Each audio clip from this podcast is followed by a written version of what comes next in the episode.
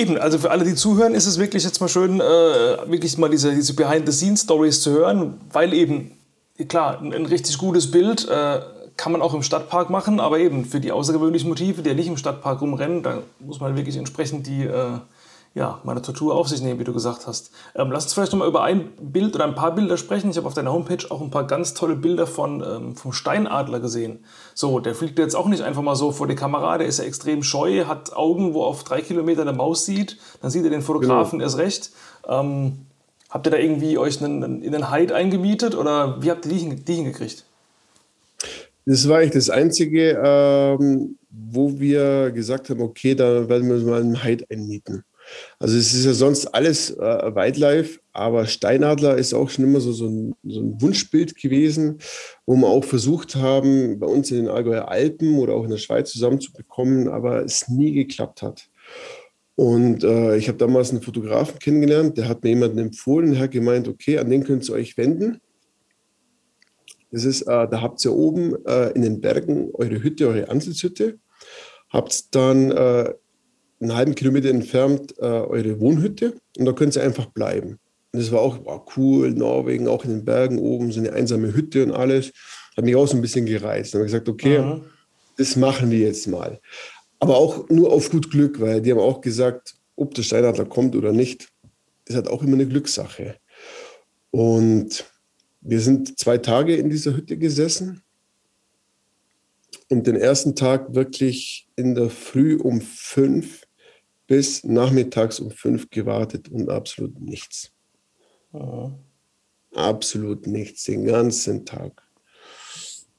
Und dann eigentlich kurz bevor wir gehen wollten, sagt mein Bruder, er kommt. Und ich habe gesagt, ey, jetzt verarscht mich, gerade jetzt, wo wir gehen wollen, gerade jetzt kommt also ist immer so, ne? aber so war es dann auch. Ja. Ja. Also, er hätte nie damit gerechnet. Wirklich schon nach Sonnenuntergang kam er dann war auch, aber extrem viel Schnee hatten wir. Und es war halt auch äh, von den Bildern her, es war grenzwertig. Es war schon relativ dunkel. Ähm, wir hatten extrem Schneefall, aber es ging noch zum Fotografieren. Aber allein dieses Erlebnis, wenn der Steinadler kommt, ah. in 30 Metern Entfernung, das ist allein schon ein Erlebnis, was du nie vergessen wirst. Ja, das ist das, glaube ich. Aber okay, gut, wir haben da unsere ersten Aufnahmen bekommen, waren auch echt zufrieden, sind abends in die Hütte, haben alles Revue passieren lassen. War auch total urig, die Hütte. Also klar, kein fließend Wasser, nichts, ein Plumpsklo, äh, das Wasser aufkochen. Äh, zum Spülen musstest du Wasser draußen dann quasi holen. Also auch total wirklich äh, im Stil keine Heizung gehabt, äh, Kerzen und so ein kleiner Gas oder so ein kleiner Ofen ist gelaufen. Mhm. Also total wirklich cool und drumherum alles tief verschneit. Also ein Erlebnis wirklich jedem zu empfehlen. Und am nächsten Tag äh, war dasselbe, hat man besseres äh, Wetter fast zu schönes Wetter eigentlich, also wirklich purer Sonnenschein. Dann haben wir auch gesagt, boah, purer Sonnenschein, ja, wenn er jetzt kommt, ja, die Aufnahmen. Weil wir haben eigentlich nur diesen Tag noch. Ähm, sollen wir mal was mit zusammenbringen? Und der ist dann auch wieder gekommen abends, aber noch bei Sonnenschein. Aha. Und, aber ein zweiter kam dann noch nach Sonnenuntergang. Und das waren dann quasi die Aufnahmen, wo dann entstanden sind, wo wir gedacht haben, okay, boah, super, passt. Also wirklich total zufrieden.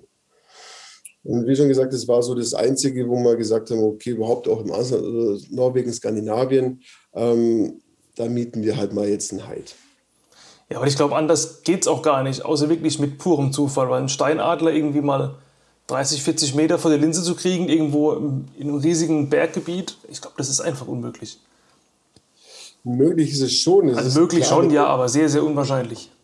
Sehr unwahrscheinlich. Klar, du musst natürlich auch dann äh, zum Beispiel im Winter mit, äh, mit Fleisch, mit Luder arbeiten. Wenn du zum Beispiel jetzt weißt, in welchem Gebiet der Steinadler vorkommt. Ja.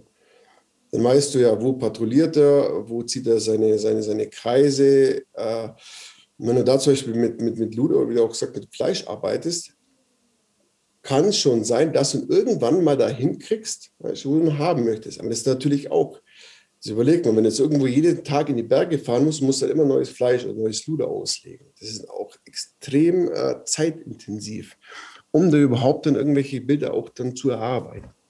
Aber klar, wenn es ein Wunschmotiv ist, nimmst du das irgendwo in Kauf dafür. Ja. So, jetzt haben wir ganz viel über ganz beschwerliche Reisen gesprochen. Ähm, natürlich, die Tiere ja. auf, der, auf dem Silbertablett serviert, kriegt man eben nur im Zoo. Aber jetzt vielleicht mal, du hast ja viel Erfahrung in skandinavischen Ländern, Schweden, Norwegen, Dänemark, Finnland, weiß ich gar nicht, vielleicht auch. Ähm, wenn jetzt jemand sagt, ey, ich will ohnehin mal da hochfahren, vielleicht irgendwie Camper mieten, mal ein paar Wochen da die ganzen skandinavischen Länder abtouren, kannst du vielleicht irgendwie ja. ein, zwei Spots sagen, wo man vielleicht mit nicht ganz so viel äh, beschwerlichem Aufwand ähm, vielleicht irgendwie ein cooles Motiv kriegt, keine Ahnung, ein Bartkauz, ein Polarfuchs, äh, ein Papageientaucher, was auch immer. Also fallen dir irgendwie spontan so ein, zwei Sachen ein, die in Anführungszeichen recht easy going sind? Um, ähm, Polarfuchs? Nein, wirklich sehr, sehr schwierig. Ähm, in sechs Jahren, wo ich in Skandinavien unterwegs war, habe ich ihn gerade mal einmal für eine Stunde bekommen zum Fotografieren. Das ist da, wo wir verhängt sind im Auto. Das war mein einziges Erlebnis mit dem Polarfuchs in sechs Jahren Skandinavien. Ah, okay. Also auch wirklich extrem schwierig. Ähm, klar, Moschusochsen Dovrefjell mit ein bisschen Ausdauer kann man sie finden, wird man sie auch finden. Mittlerweile sind sie nicht mehr so weit im Fjell drin. Also wie schon gesagt, vorher auch, es gibt natürlich, äh, kann passieren, dass du wirklich die E6 entlang fährst und dann bei Cherken ähm, die Moschusochsen neben der Straße, also über dem Fluss quasi von der Straße aus zu beobachten sind. Und dann natürlich dann auch fotografieren kannst. Eulen ist natürlich auch klar in Skandinavien weit verbreitet, die Sperrbeule. Ja. Gibt es auch keine bestimmten Spots, aber man findet sie überall. Also jetzt egal, wo wir unterwegs waren, egal ob es in Schweden, Norwegen war, überall hatten wir Sperrbeulen. Auch immer sehr lohn, äh, lohnenswertes Motive. Ja, absolut. Sehr schönes Tier, ja. Bartkauz auch schon so oft da oben gewesen, noch nie ein fotografiert. Noch nie. Okay. Auch ein Traummotiv von mir, aber noch nie vor die Linse bekommen. Ich wäre jetzt normalerweise jetzt oben in Finnland gewesen für Bartkauz. Ja. Aber gut, klar, die jetzige Situation ähm, erlaubt das zurzeit gerade nicht. Also wird das alles auf nächstes Jahr verschoben. Ähm, Inselrunde ist ein guter Tipp. Habe ich auch schon mal gehört, ja. Gerade Papageientaucher, ja. Seevögel ist da ja. viel Action. Ne? Ja, ja. Skuas, wirklich toll. Ja. Und, ähm, Kann man da pennen auf der Insel oder ist das nur so Tagestouri-mäßig? Äh, es gibt Unterkünfte, aber wenn man mit dem Camper unterwegs ist, kann man sich ruhig auf, auf, auf den Parkplätzen irgendwo auf Hunde eben stellen. Also da ist es nicht so das Problem. Es gibt zum Beispiel gewisse Länder, zum Beispiel Spanien oder auch Frankreich, wenn man im Camper unterwegs ist. Ähm, man sollte sich schon meistens auf irgendwelchen Campingplätzen niederlassen. Mhm. Norwegen ist da jetzt eigentlich, oder auch Schweden, ist eigentlich relativ simpel. Also du kannst eigentlich überall stehen bleiben mit deinem Camper. Also da hatten wir zum Beispiel noch nie Probleme. Ja, da ist auch Wildcampen erlaubt da oben, glaube ich. Genau, genau. Ja. Ähm, also du hast es nicht irgendwie vorgeschrieben, du musst jetzt da und da auf dem Campingplatz eben sein äh, und da einkehren. Also du hast schon die Möglichkeit, überall eben stehen zu bleiben und auch zu campen. Und das ist halt auch das, das Schöne in Skandinavien, dass du halt dich einfach auch irgendwo frei bewegen kannst. Du kannst die Küste entlang fahren, du kannst bis hoch äh, Lappland, äh, dann von Lappland wieder rüber quasi nach Norwegen fahren. Ähm, du bist wirklich frei in diesem Land unterwegs. Nicht so gebunden wie zum Beispiel ja. andere Länder, oder auch Italien, wenn du nach Italien fährst, ja, da musst du auf dem Campingplatz äh, sein oder irgendwas. Ja. Wie gesagt, auch gerade Spanien, da wird es dir vorgeschrieben. Das ist halt nicht so toll. Aber wie schon gesagt, Inselrunde ist ein sehr lohnenswerter Spot, gerade für äh, Seevögel. Skuas. Und wenn man Glück hat, sogar auch Walrosse. Also ich habe einen Kollegen, der hat da oben schon gefunden, sogar Walross. Ah, cool. Ja, eben, ich bin ja immer noch auf der Suche, wo ich Papageientaucher fotografieren kann. Da ist ja UK gar nicht mal so schlecht. In England gibt es ja einige ähm, vorgelagerte Inseln, wo die sind. Aber das sind fast alles Inseln, soweit ich es jetzt bisher recherchiert habe, irgendwie Skomer Island oder wie die alle heißen, ähm, wo man nicht wirklich übernachten kann. Also wo man quasi nur mit diesem Tagestouri-Fischerboot äh, hinfährt, wo man dann eben genau mittags irgendwie von, keine Ahnung, 13 bis 15 Uhr in praller Sonne die Viecher fotografieren kann.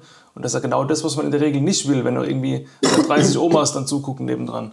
Also da habe ich auch noch irgendwie keinen. Oder hast, hast du eine Idee oder warst du irgendwo schon mal für, für Papageientaucher? Ähm, wo man eben auch quasi übernachten kann, weil so Tagestouri-mäßig ist irgendwie, klar, wenn man jetzt ein bisschen Wolken hat, dass man jetzt keine pralle Sonne hat mittags, ist okay, aber ist irgendwo witzlos. Man will irgendwie morgens früh raus und den ganzen Tag seine Ruhe haben und da schöne Bilder machen können. Ja, klar, da stimme ich dir vollkommen zu.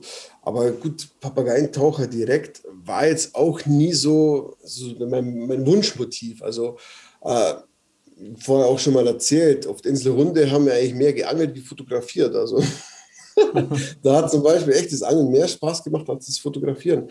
Obwohl es ähm, echt auch eigentlich cool war da oben bei den Papageientaucher. Gut, wir sind auch äh, äh, im extremen strömenden Regen äh, hochgelaufen zu den Papageien und da war keine Leute.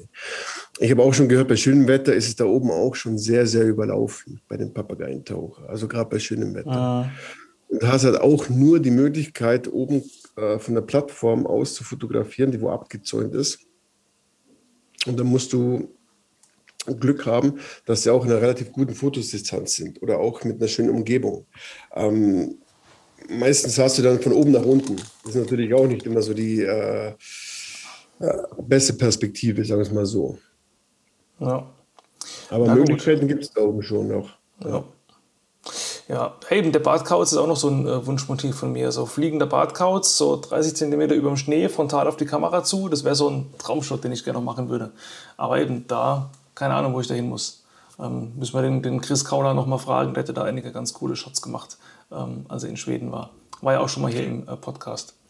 Genau, der hat ja auch irgendwo oben, glaube ich, einen Ansprechpartner äh, für den Bartcodes. So viel ich weiß. Okay, also ich, weiß, weiß es gar nicht mehr, ja. Von einem Kollegen, das ist in der Nähe von Stockholm in Schweden. Also relativ weit unten äh, soll es auch einen Spot geben für Bartkreuze. Aber natürlich Finnland ist es A und O für den Bartcodes. Also ich denke, wenn du in Finnland unterwegs bist, äh, wirst du so oder so früher oder später einem Bartcodes begegnen. War auch mein Hoffen jetzt eigentlich auch dieses Jahr. Finnland hoch, Bartcodes, äh, auch nochmal Sperrbeule oder auch gerade äh, diese dick verschneiten Bäume mit den Landschaften, Polarlichter. Das ist, was mich auch noch äh, extrem oh. reizt. Ja, eben da mal irgendwie mit einer, mit einer Drohne über diese tief verschneiten äh, Wälder drüber fliegen, das äh, oh, wäre ja. bestimmt auch mal nice. Äh, hast du ja. mal überlegt, ähm, äh, Drohne zu holen? Wo, ist das ja. so, wo mir so spontan einfällt? Oder hast du eine? Ja. Nee, haben natürlich keine. Ich habe es mir lange überlegt. Aber wo kannst du jetzt wirklich heutzutage noch in Ruhe mit der Drohne fliegen? eben die, die, die, die Möglichkeiten sind begrenzt. Ich weiß nicht, wie es im Ausland ist. Also keine Ahnung, ob man in Finnland irgendwie frei damit fliegen kann, ob da auch alles so reglementiert ist. Ich kenne es halt nur in Deutschland.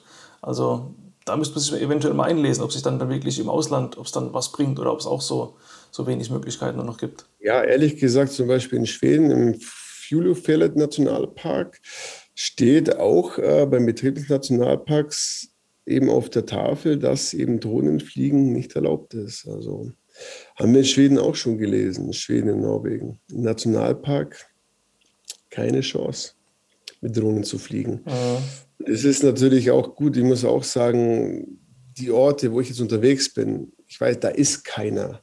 Ich meine, wenn da mal eine Drohne fliegen lässt, es kriegt keiner mit.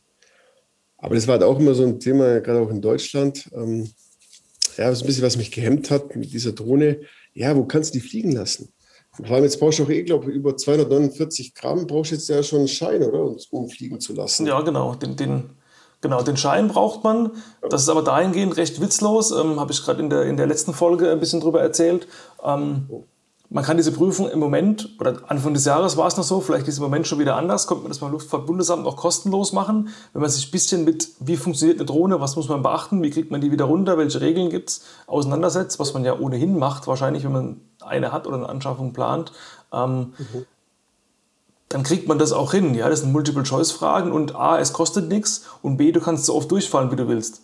Also okay. selbst wenn man völlig ignorant ist und sagt, äh, ich lese mich überhaupt nicht ein, ich hau einfach so lange äh, irgendwelche Fragen rein, bis es schon stimmt, äh, kann man auch mal irgendwie drei Stunden investieren und kriegt es dann vielleicht auch hin. Also der Schein ist jetzt nicht unbedingt das Problem. Das Problem ist halt eher eben die, die Reglementierung, wie du schon gesagt hast. Oder kaufst du eben eine Mavic Mini zum Beispiel, die wiegt unter 250 Gramm, brauchst du keinen Schein dafür. Aber die Regeln gelten natürlich für die genauso. Das ist ja das, ja. Und ich sage ja, das hat mich, würde mir natürlich auch reizen, weil wenn ich sage, okay, jetzt, jetzt gehe ich ein bisschen in so in, in Wasserfotografie und ich bin jetzt auch jetzt gerade auch ein bisschen so dabei, ein bisschen Filme zusammenzustellen und auch mehr zu filmen. Und natürlich wird es natürlich auch schon äh, gut eben reinspielen in dieses Ganze, dass du mal äh, jetzt ein bisschen auch Abwechslung quasi in Filme reinkriegst. Mit, ja, klar. Mit Wasser. Ja. So, die Drohne fliegst irgendwo drüber, dann hast du wieder ähm, einen Vogel, den du filmst mit einem Tele, äh, bestimmte Perspektiven, einfach auch äh, dieses mhm. Video quasi äh, lebendig zu gestalten. Aber das ja. ist alles noch ein bisschen so in Planung. Also wo jetzt das genau in welche Richtung geht, äh, bin ich mir noch nicht so, so ja. 100% gerade sicher. Ja. Aber ich bin schon ein bisschen im Experimentieren. Also jetzt gerade auch, ich mache sehr viel mit der GoPro, jetzt mit Timelapse, ähm, gerade das Unterwasser, und so ein bisschen so behind the scene äh, zu filmen. Also da wird die nächste Zeit noch ein bisschen was äh, im Kommen sein, gerade jetzt auch was Videos anbelangt. Ja. Nicht nur Fotos, sondern auch Videos. Ja, eben. Also ich, ich merke schon, der YouTube-Kanal wird doch irgendwann kommen. Ja, ist schon angemeldet, aber noch kein Video drauf, ja. Also, also, also ein Kanal existiert schon mal, aber noch keine Videos. Ja, genau, erstmal äh, erst Domain gesichert und dann, und dann mal gucken, ja. was man reinmacht. Ja. Ja. ja. das ist halt auch, du, man traut sich halt, wenn man halt komplett neu damit anfängt und das, das erste Video einstellt und man hat echt noch Abonnent null. Weißt, es ist halt auch immer so, so im ersten Moment, sollst du den Schritt jetzt wagen oder nicht? Ja, das ist immer so die Frage. Also den Kanal habe ich jetzt schon seit mindestens seit vier Monaten. Ich habe auch schon Videos, wo ich zeigen könnte, aber es ist halt immer noch so ein bisschen so die, bisschen die Hemmschwelle dabei. Ja, klar. Ja, aber auf der anderen Seite, klar, natürlich, aller Anfang ist schwer und am Ende, am Anfang hast du irgendwie äh, 50 Views und denkst, ja, toll. Aber wenn das Video ohnehin schon da ist und der Kanal schon da ist, das hochladen und irgendwie ein paar, paar Schlagworte reinmachen, vielleicht noch irgendwie ein kleines äh, Thumbnail bauen, das irgendwie ein paar Klicks anzieht, ist es dann kein Act mehr. Also von daher kannst du eigentlich loslegen. Ja, sag ich, seit, seit drei Monaten bin ich jetzt mal überlegen. Ja, ey, do it, weil du musst irgendwie anfangen, ja. Äh, du kannst ja, natürlich, jetzt auch, du kannst natürlich jetzt auch irgendwie 20, 30 ähm, hochklassige Videos auf Vorrat produzieren. Und wenn du die alle hast, dann sagen, okay, ich hau jetzt wöchentlich eins raus. Da kannst du natürlich Kontinuität irgendwie reinbringen. Ähm, aber ist halt die Frage, ob man das will. Ja, ob man irgendwie Hardcore vorproduzieren will oder ob man einfach sagt, komm, die paar, die ich habe, mache ich einfach rein. Und ähm, keine Ahnung, da kann ich ja irgendwie mal eine Promo machen oder jemand anders, den du noch kennst oder so. Und, und ruckzuck kriegt man da ein paar Abos rein. Also mein Kanal wächst ohne große Promo. Ich kriege irgendwie jeden Tag irgendwie 10, 12 neue Abos dazu. Weiß gar nicht, wo die herkommen. Weil so viel, so viel Promotion mache ich da gar nicht rein. Wenn du den Chris Kauler anguckst, wie der gewachsen ist, ich meine, der haut halt auch die letzten ja. Monate halt krass viel Videos raus. Ja, die werden noch immer besser. Aber ja. die sind auch, da steckt auch jetzt nicht so viel Aufwand drin. Ja? Das also, soll jetzt nicht abwertend klingen, aber er rennt ja im Grunde mit einer GoPro rum und erzählt und zeigt ab und zu mal ein paar Aufnahmen, die er mit dem Tele gemacht hat. Das ist irgendwie schnell zusammengeschnitten. Und ähm, ja. trotzdem gucken sie irgendwie ganz viele Leute. Er hat wahnsinnig viele Views, irgendwie kurz vor den 10.000 Abonnenten, wenn er es nicht schon hat. Und also es funktioniert. Ja, das ist auf jeden Fall, klar. Gucke ich mir auch regelmäßig an, seine Videos. Also klar, ich hole mir schon auch ein bisschen so Hintergrundinfos und gucke mal an, wie, machen das andere, wie, machen, wie macht der das, wie macht der das.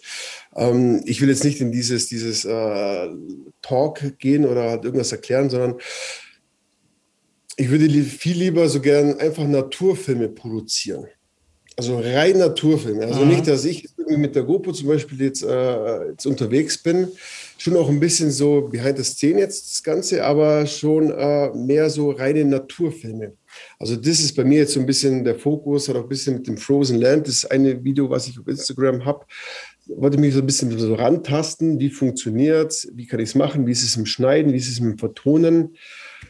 Boah, das ist schon echt aufwendig. Also da hockt ja, man also, schon mal einige Zeit dran, bis es wirklich alles passt, auch gerade ja. mit dem Schneiden und mit dem Vertonen. Das ist ja genau, das, das wollte ich gerade sagen. Schneiden, Schneiden geht noch, ja. Das, wenn man da irgendwie so seinen Workflow mal drin hat, das geht recht easy.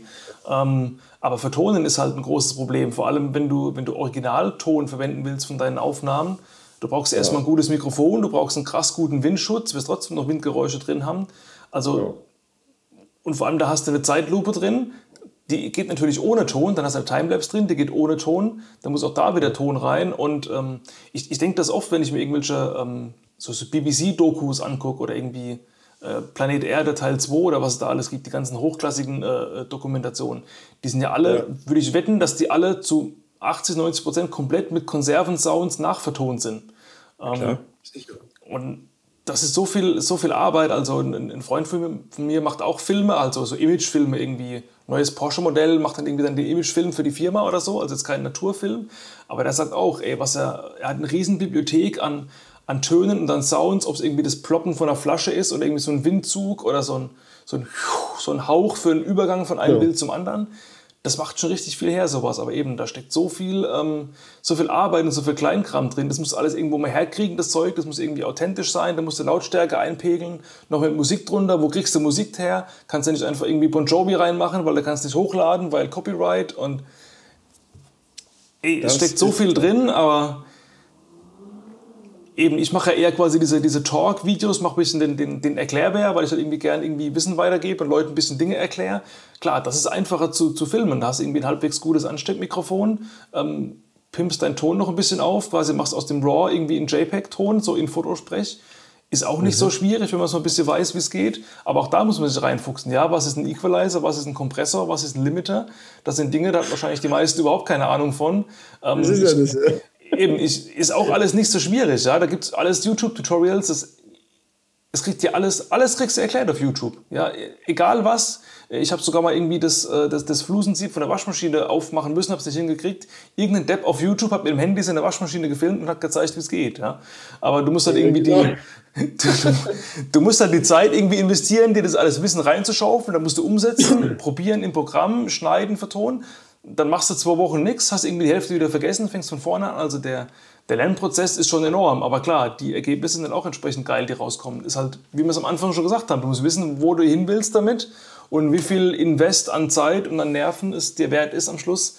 Ähm, um das Ergebnis zu erzielen, das du willst. Weil du hast natürlich auch so eine gewisse ähm, Idealvorstellung im Kopf, wie so ein Film aussehen soll. Also ich habe jetzt auch ein bisschen mit der Drohne angefangen zu filmen. Es sieht schon richtig geil aus. Also 4K 60 FPS um so eine Burg rumschweben. Also das ist schon, das ist schon richtig nice. Aber ja, eben. Was, was macht man dann am Ende des Tages draus?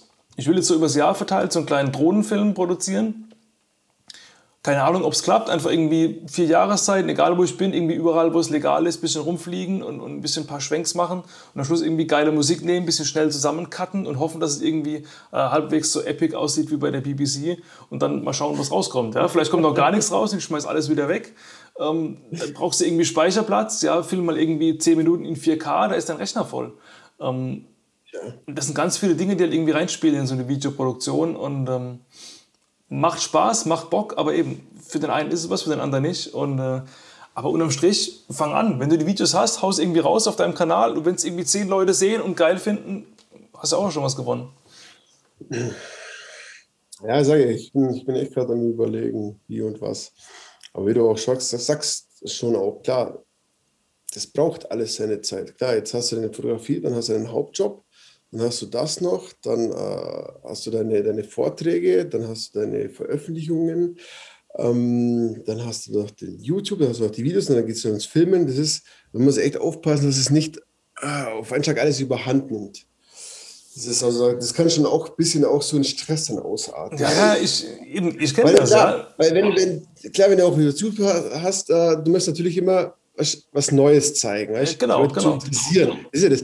Wenn du jetzt immer dann das Gleiche oder immer ältere Aufnahmen nimmst, klar, du bist eigentlich immer angehalten, immer was Neues zu zeigen. Das dann die Leute lockt und auch interessiert. Genau, und irgendwann kommst du quasi selbst äh, in, in, in Zugzwang im Sinne von, äh, keine Ahnung, ich habe auch schon mit, mit Kollegen irgendwie äh, kommuniziert, die gesagt haben, ich habe keinen Content mehr für Insta, ich habe keine Bilder mehr, ich habe alles gepostet, was soll ich machen? Ich habe nichts mehr zu posten, ich kann nicht mehr aktuell sein.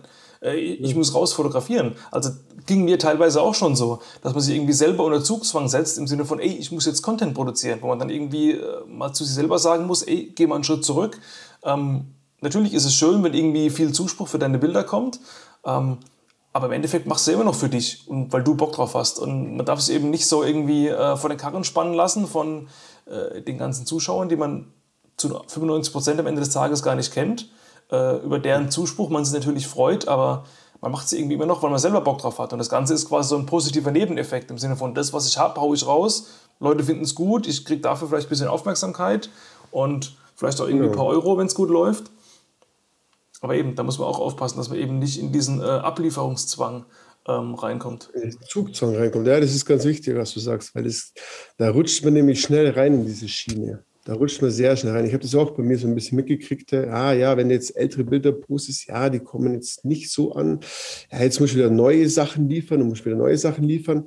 Das ist irgendwo. Mh, hm, manchmal, das ist ja auch schon wenn ich drüber rede, wenn wir jetzt draußen sind.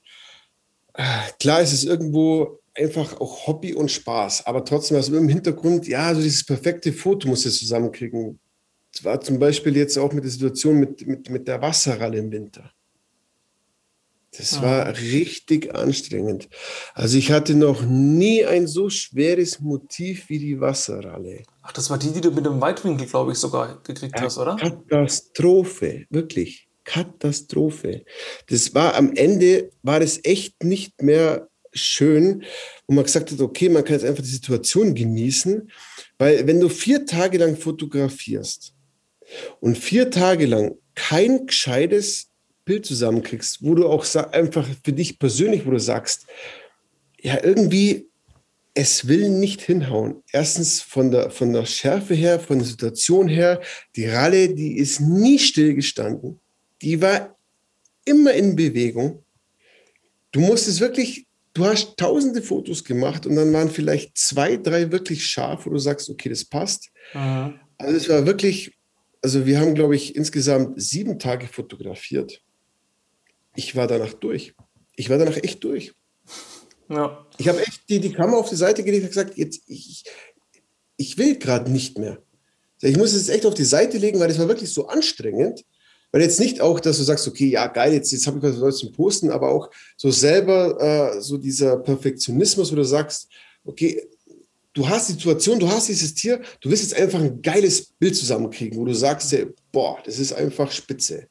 Ja. Und solange du das nicht hast, fieberst du dem hinterher. Und das setzt sich so wahnsinnig unter Druck, dass du irgendwann sagst, ja, boah, hey, hock dich doch einfach hin, guck dem Tier zu und genieß einfach äh, ja, ja das Umfeld, weißt du? Ja, nee, absolut. Also, so, so weit bist du dann irgendwann schon. Echt? Wenn du sagst, ey, scheiß drauf, hä? Ja. So scheiß auf die Aufnahme, du hast jetzt einfach hin hä? und genießt einfach die Situation, wie sie jetzt gerade ist. Hä? Ja. Das Vergessen, also das, ich muss echt sagen, ich vergesse es manchmal, wirklich.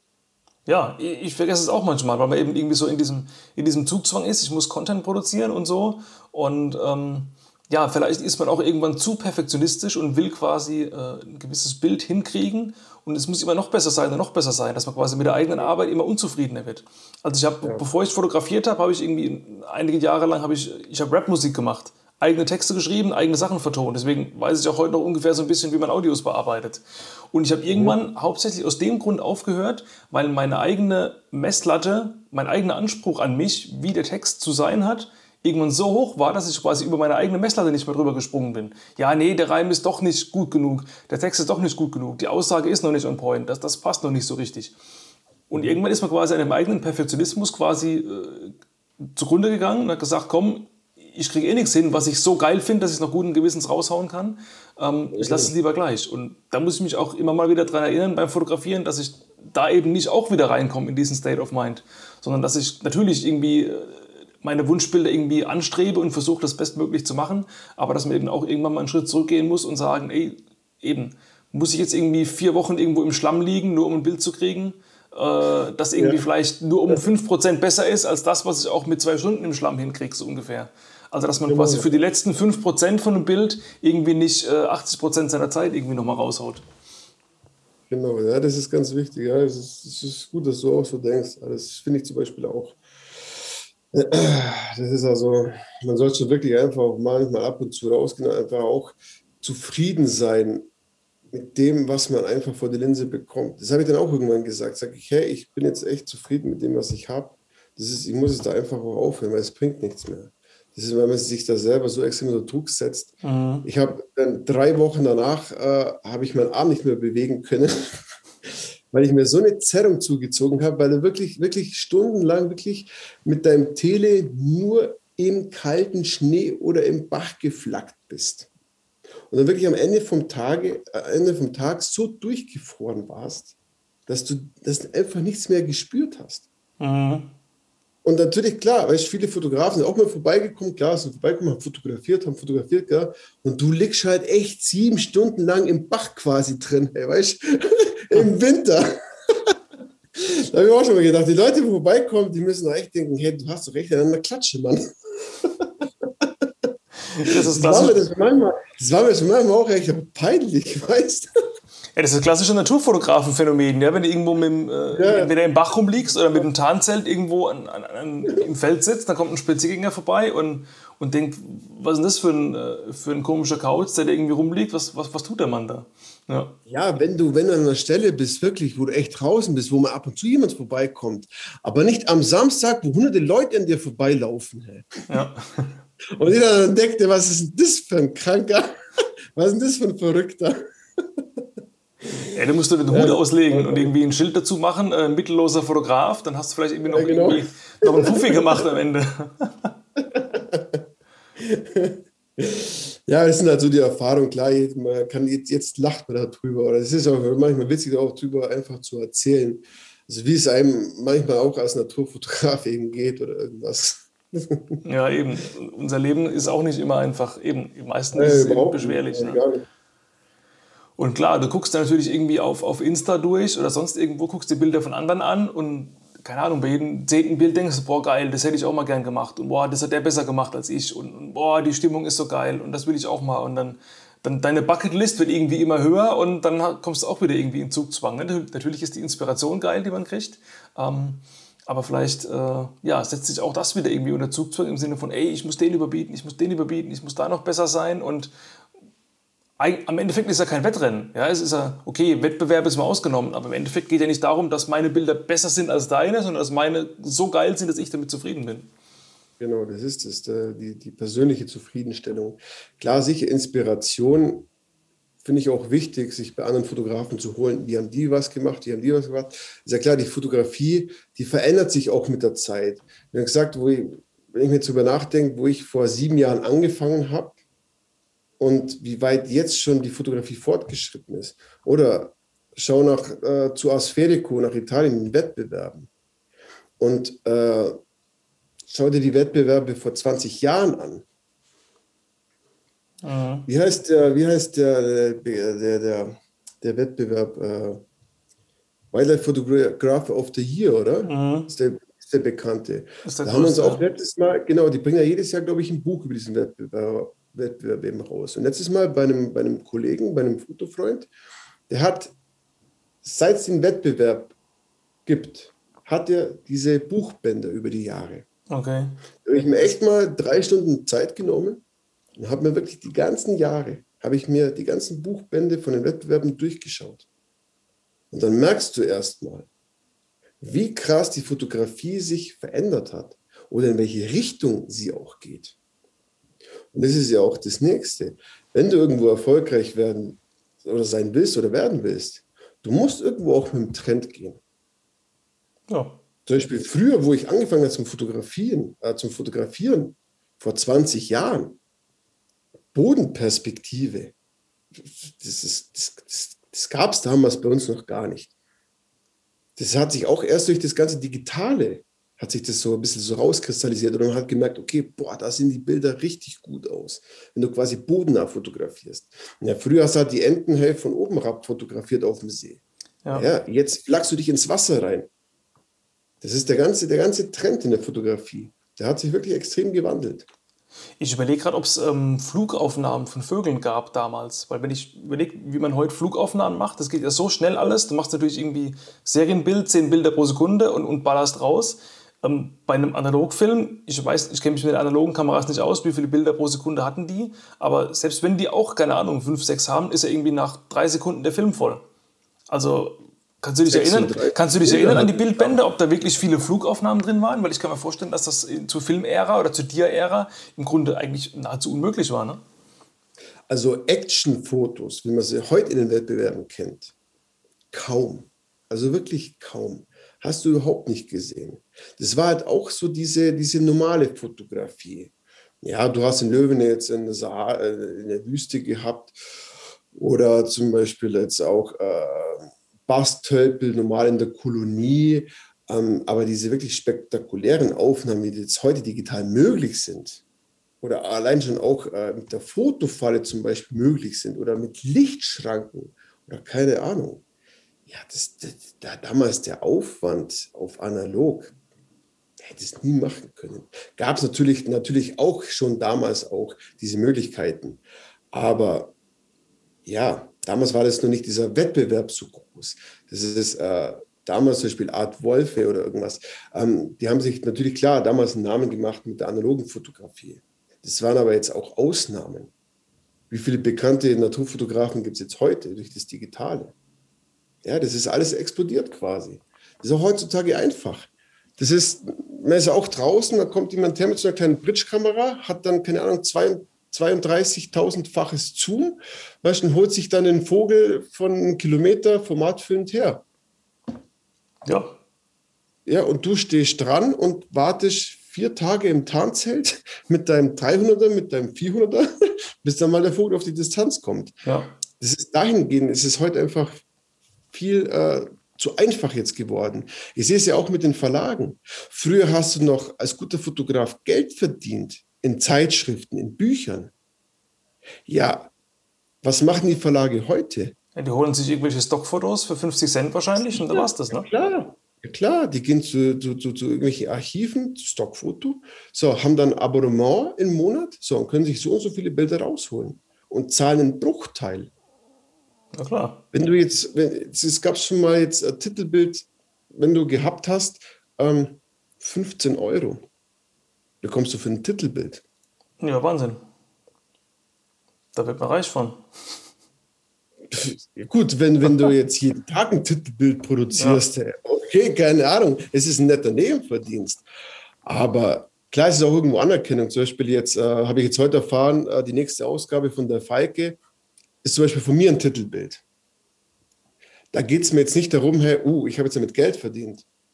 Finde ich schön. Die haben wieder ein Bild von mir genommen. Ich habe wieder ein Titelbild. Das ist ein bisschen auch so die Bestätigung. Da geht es auch nicht um richtig Geld verdienen. Also wie gesagt, wenn ich jetzt richtig Geld verdienen würde mit der Fotografie, dann müsste ich das alles ganz anders angehen.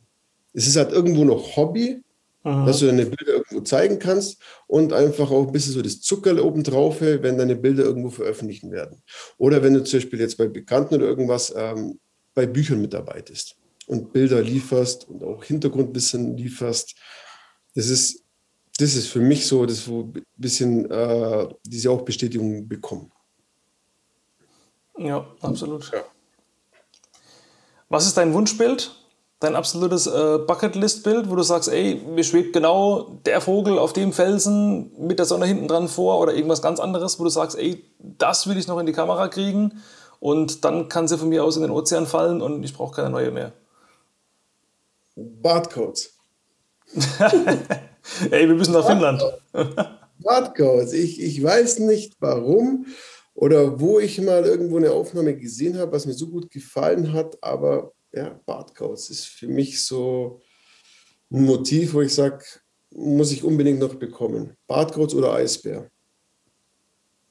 Ja, den mache ich mit. Weiß, also beim Eisbär ist es einfach Antarktis und das Ganze, ähm, ja, Eisbär, Bartcoats, das sind so meine zwei Motive, wo ich sage, ich hoffe, die kriege ich mal vor die Linse. Man kann es von mir auch von außen irgendwo absaufen in die Kamera. Aber vorher die Speicherkarte raus. Ja, genau. Und die Speicherkarte absaufen, weil sonst ist alles dann umsonst. Ja, genau. Ja. ja. super. Ey, wow, ich gucke auf die Uhr. Ich sehe schon, das schreit nach Doppelfolge. Jetzt haben wir schon äh, eine Stunde 30 durch. Ähm, ja, sehe ich auch schon. Ja, Wahnsinn. Ja, eben, man könnte bestimmt noch über so viel erzählen, aber ähm, da die Bucketlist-Frage quasi immer meine Schlussfrage ist, ähm, hätte ich gesagt, mir, äh, lass uns einfach mal dabei stehen. Also Ganz, ganz tolles Gespräch, Patrick. Hat mega Spaß gemacht. Ich glaube, jeder, der zugehört hat, ähm, hat einiges mitnehmen können für seine Fotografie, egal ob es jetzt um, um Social Media oder um die Strapazen im Feld draußen geht, dass eben nicht alles so einfach ist und einem die wenigsten Tiere wirklich auf den Schoß hüpfen. Ähm, ja, super coole Geschichten, ähm, witziges Gespräch, paar gute Lacher drin. Also ja, so sollte ein Podcast sein. Ich habe nichts schneiden müssen, also wenig Arbeit für mich und äh, viel äh, viel äh, Wissen für alle, die zuhören. Also super gut. Ähm, du kannst am Schluss gerne noch irgendwie ein paar abschließende äh, Worte sagen, Tipps geben oder irgendwie Werbung in eigener Sache machen. Das ist auch ausdrücklich erlaubt hier. Ähm, also kannst du gerne noch mal irgendwie ähm, was raushauen und ähm, dann können wir demnächst ausstöpseln. Ja, äh, ich bedanke mich auch äh, sehr für dieses Gespräch, war sehr aufschlussreich. War doch wirklich toll, dass wir auch äh, dieselbe Meinung äh, fast, fast immer hatten oder auch in den, gerade in Themen Social Media. Gut, ich hau deine ähm, Homepage und Insta hau ich in die Beschreibung rein von der Folge und äh, also, animiere ja. auch alle, die, die zuhören, ausdrücklich da mal reinzuschauen, weil es wirklich ganz, ganz tolle, hochwertige Bilder sind bei dir. Also da kann jeder Naturfotograf nochmal was lernen. Und ähm, ja, dann ähm, sage ich einfach mal vielen, vielen Dank für das Gespräch. Wie gesagt, hat Spaß gemacht, war aufschlussreich und ähm, ja, dir weiterhin viel Erfolg bei den Bildern. Ähm, ab jetzt beginnt das Rennen, wer von uns den Bartkaus zuerst hat. Und, ja, das ähm, ist dein, dein Wunschmotiv. Ja, ja, habe ich ja vorhin mal kurz gesagt. Das ist also auch eins meiner Wunschmotive, also Bartkauz und äh, Kaiserpinguin. Ähm, beides äh, an unterschiedlichen Polen äh, unserer Welt machbar, beides sehr teuer und ich weiß nicht, was ich zuerst hinkriege, wenn ich es überhaupt hinkriege. Jetzt müssen wir erstmal irgendwie Corona und Lockdown überleben, bis wir wieder raus dürfen. Ähm, aber eben. Äh, das ist erstmal die erste Hürde, um überhaupt wieder überhaupt nach Finnland äh, zu können, um überhaupt den Bartkreuz zu kriegen. Ja. ja. Nein, Jochen, ich sage auch äh, vielen, vielen Dank für das äh, nette Gespräch. War aufschlussreich, auch deine Seite mal zu kennen, zu erfahren. Ja, cool. Auch die Hintergrundinfos. Und hat mich wirklich gefreut. Okay, dann ciao, ciao. Jochen, mach's gut, gell? Danke dir, gell? Das war's mit dieser Folge im Naturfotocast. Vielen Dank, dass du bis hierhin zugehört hast und ich hoffe, da war einiges dabei, was du für deine nächste Fototour direkt umsetzen kannst.